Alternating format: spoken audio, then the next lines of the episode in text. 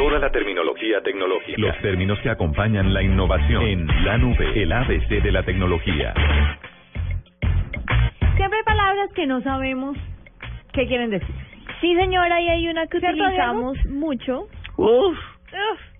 Y de hecho hay una que utilizamos mucho aquí en la nube, especialmente cuando estamos hablando de series y es la palabra spoiler. ¿Qué es spoiler? Spoiler es esa acción u efecto de dañarle a alguien una cosa. Entonces, vamos a poner un ejemplo. Estamos hablando de House of Cards. Juanita ya se vio toda toda la tercera temporada. Yo no me la he visto.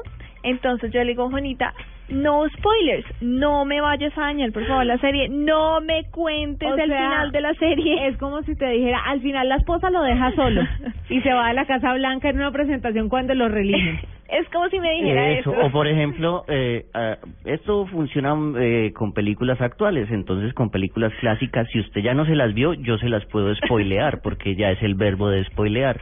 Yo puedo decir, hey, en el sexto sentido Bruce Willis estaba muerto. Eso, eso es un gran spoiler. Es un gran spoiler, sí.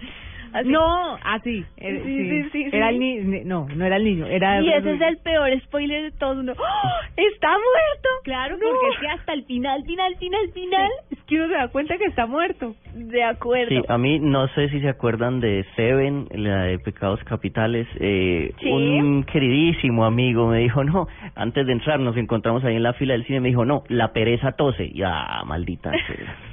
¿Cómo así que la pereza? Porque ese es uno de los más, de los sustos más grandes de la película. El señor que hace de la pereza que está ahí como muerto y todos creemos que está muerto, en un momento de la película.